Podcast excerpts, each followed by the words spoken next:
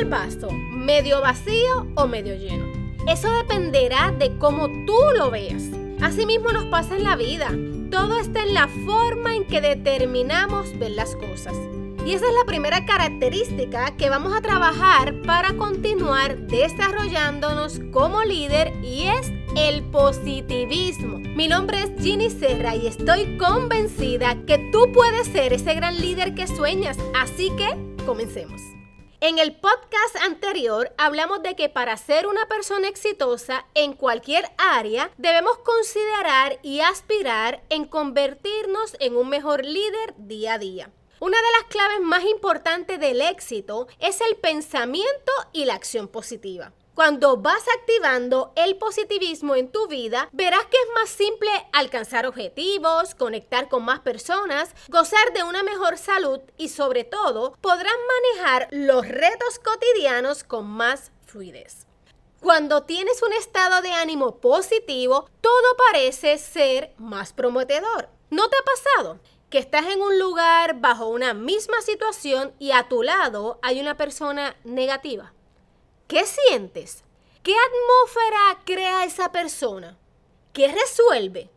¿Verdad? Que uno se siente casi así como que sin aire, pesado, confundido y hasta perdido. ¡Ja!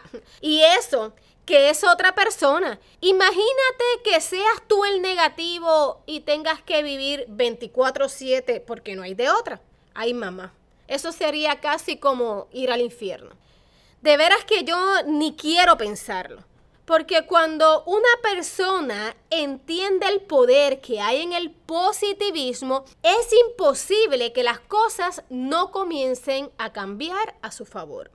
De hecho, eso no es lo que todos anhelamos y deseamos. Entonces tenemos que concentrarnos en dos áreas específicas. Número uno, pensamiento positivo y número dos, acción positiva. Yo trabajo esto de verdad desde que era muy niña, pero lo alimento diariamente porque me ha permitido abrir puertas donde otros la han encontrado cerrada. Los que han estado a mi alrededor saben que por más difícil y complicada que sea la situación, siempre aplico esta característica para activar el aprendizaje, sacar lo máximo y poder crecer. Entonces, yo sé que de seguro me vas a preguntar cómo se puede tener siempre un pensamiento positivo. Pues te diré algunas ideas. Número uno, cuando venga un pensamiento negativo, que de seguro va a llegar, identifícalo y alternalo por uno positivo. O sea, cambia tu diálogo interno. Tú tienes ese poder. Número dos, Siempre comparte con los demás algo positivo y sea amable. Buenos días, buenas tardes, ¿cómo estás? Número 3. Ten en tu casa, celular o lugar de trabajo frases positivas y léelas regularmente. Número 4. Da gracias. Con todos estos puntos, ya, puedes comenzar desde hoy. Te garantizo que te sentirás cada día con más seguridad, confianza y estarás dando pasos gigantescos. Ahora vamos para los tips de la acción positiva. ¿Qué crees? Pues número uno, toma decisiones y acciona. Quizás muchas veces has empezado y no has terminado, pues esta vez estarás firme y no retrocederás.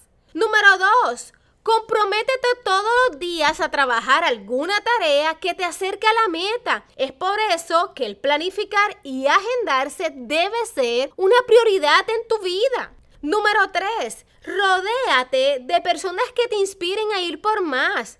Negativas, ya creo que has tenido suficiente. Número 4. Invierte en ti. Nada es más garantizado.